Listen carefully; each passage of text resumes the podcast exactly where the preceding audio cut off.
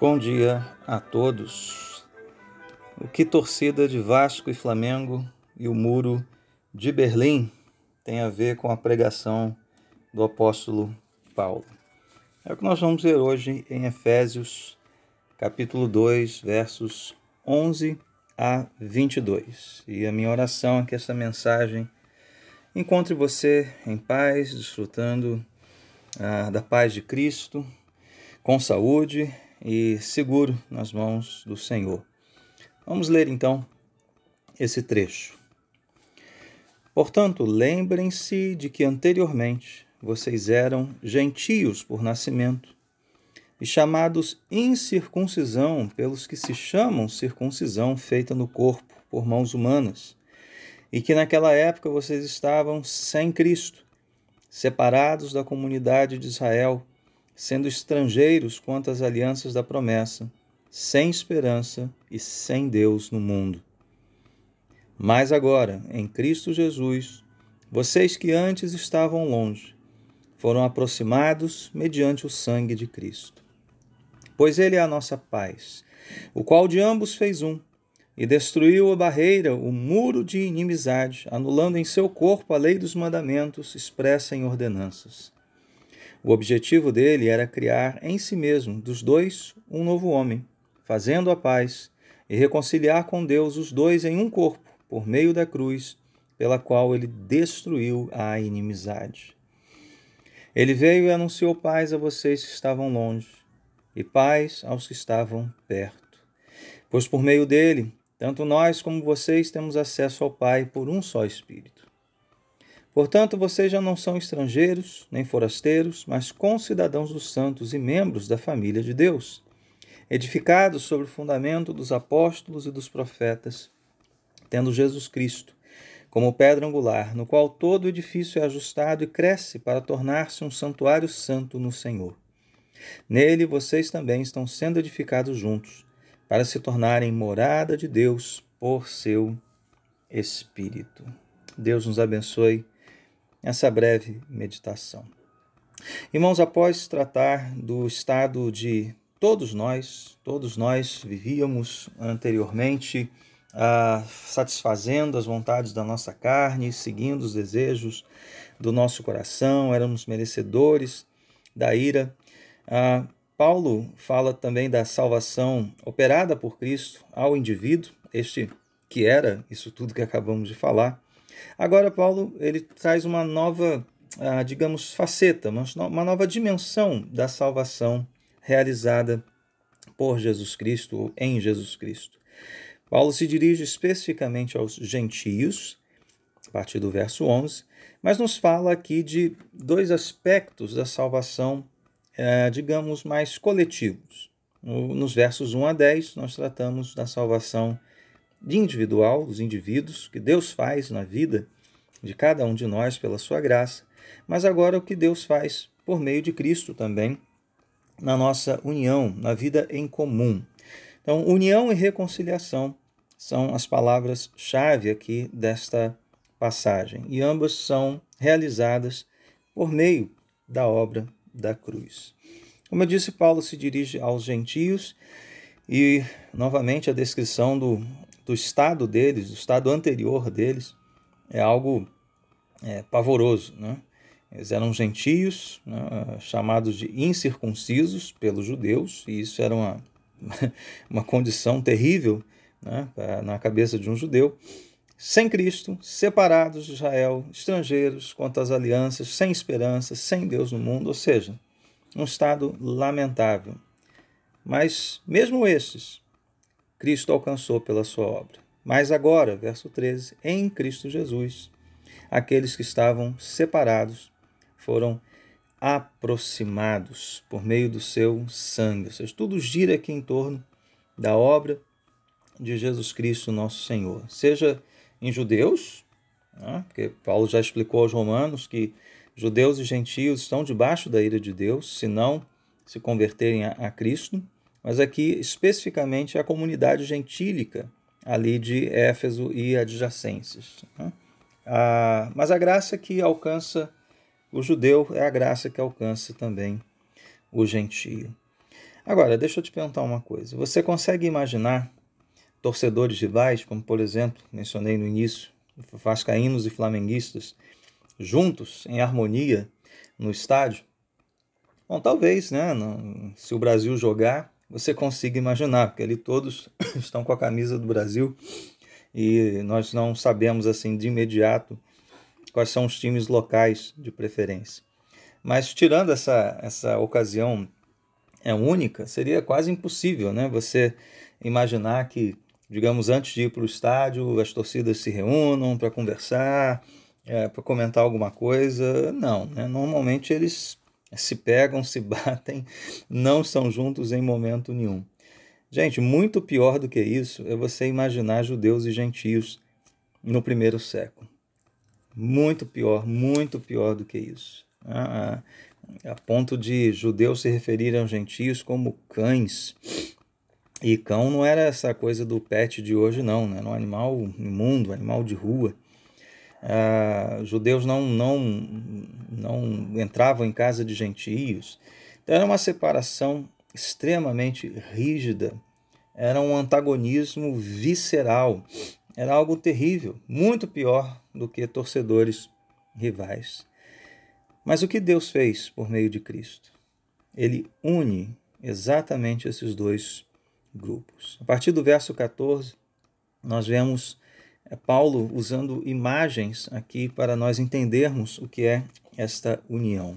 E a primeira delas é a destruição de uma barreira, de um muro de inimizade. Aqui a imagem do muro vem do templo mesmo, do templo ali em Jerusalém. Havia um muro separando ah, o local até onde os gentios poderiam ir, e se ultrapassassem aquele ponto, eles poderiam ser mortos, havia uma ameaça de morte.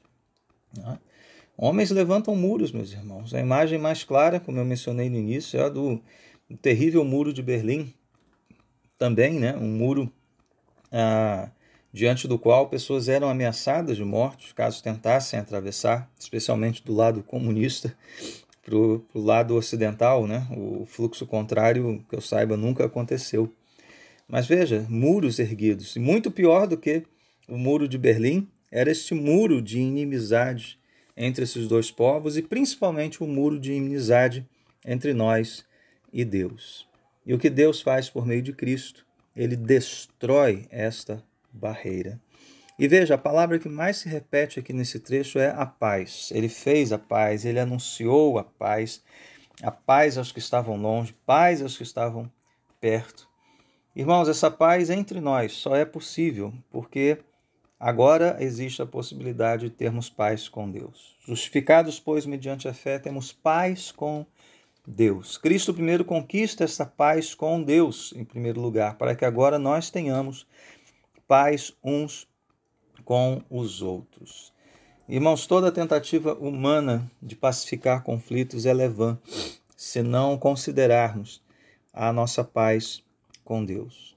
Iniciativas são efêmeras, a paz, contra a violência, o que quer que seja, embora haja muito de positivo em todas essas campanhas, em todas essas iniciativas, o homem só terá paz um com o outro na medida que ele fizer as pazes com Deus por meio de Jesus Cristo. Isso se dá mediante a graça de Deus, por meio da fé naquele que derramou o seu sangue, naquele que anulou em seu corpo a lei dos mandamentos, verso 15.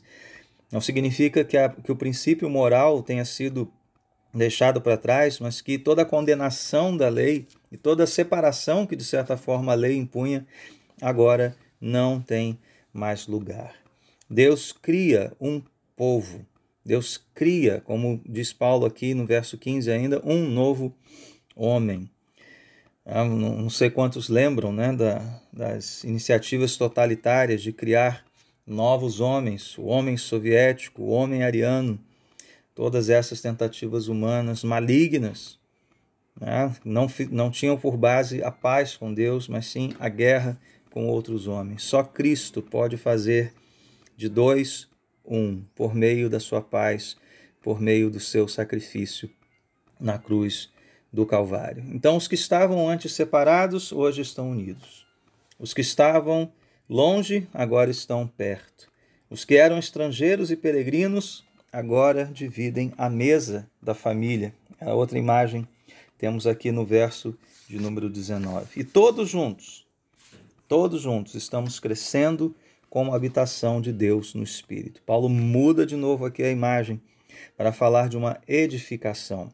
E isso, essa é uma imagem muito preciosa para nós, porque veja, a história bíblica pode ser contada a partir disso. Um Deus ah, cuja glória veio sobre o tabernáculo, mesmo Deus cuja glória encheu o templo, é o Deus que deixa a sua glória e vem agora habitar entre nós em Jesus Cristo. E agora habita em nós por meio do seu Espírito. E esse Espírito que está agora nos edificando juntos, estamos juntos. E veja como isso é precioso, meus irmãos. A igreja é o local onde Deus habita. Né? Local. A igreja é o corpo no qual Deus habita. E juntos nós estamos crescendo para a glória do Senhor. Esse é um testemunho poderoso no mundo dividido no mundo onde não há paz, no mundo hoje separado por conta de uma doença, mas antes disso já havia tremendas separações. E, meus irmãos, o que Cristo fez por nós rompe com tudo isso. A igreja é a comunidade dos santos, onde não há vascaínos, flamenguistas, alemães ou uh, ex-judeus, uh, ou negros e brancos, não importa. Nós somos um em Cristo Jesus, plenamente salvos e santificados pela Sua graça. Então eu pergunto: como você, agora, como membro dessa comunidade de fé, como membro dessa igreja, como você está anunciando esta paz? Como você está ah, recebendo outros à sua mesa? Como você está crescendo como um santuário santo no Senhor. O que nós estamos fazendo é uma pequena, pequena expressão, uma pequena sombra daquilo que Jesus Cristo fez por nós na cruz do Calvário, unindo-nos. Seus braços estendidos na cruz são agora os braços que nos unem, que nos chamam para uma nova realidade, uma nova humanidade uma humanidade que rompe barreiras, que rompe preconceitos e que agora é edificada para a glória do nosso Deus. Que bom saber disso, que consolo saber disso. E saiba, mesmo separados por uma enfermidade, nós estamos unidos a Jesus Cristo, o nosso Senhor. Vamos orar agradecendo a Ele. Nosso Deus, bendito Pai, Obrigado pela obra plena, suficiente, eficaz do teu Filho, que fez a paz entre nós e ti, e agora faz a paz entre nós e outros, outros que estão se achegando a essa comunidade e agora estão sendo edificados juntos conosco. Senhor, que não haja separação entre nós, que o nosso testemunho seja um testemunho de amor, de edificação e de proclamação desta paz, uma paz eterna, uma paz perfeita. Senhor, destrói as barreiras que ainda possam, porventura, existir entre nós, a fim de que juntos sejamos edificados, até que este edifício seja revelado no fim da história, para a glória do teu santo nome. Nós oramos agradecidos, pedindo a tua paz nesse dia, tua graça nesse dia, em nome de Jesus. Amém e amém.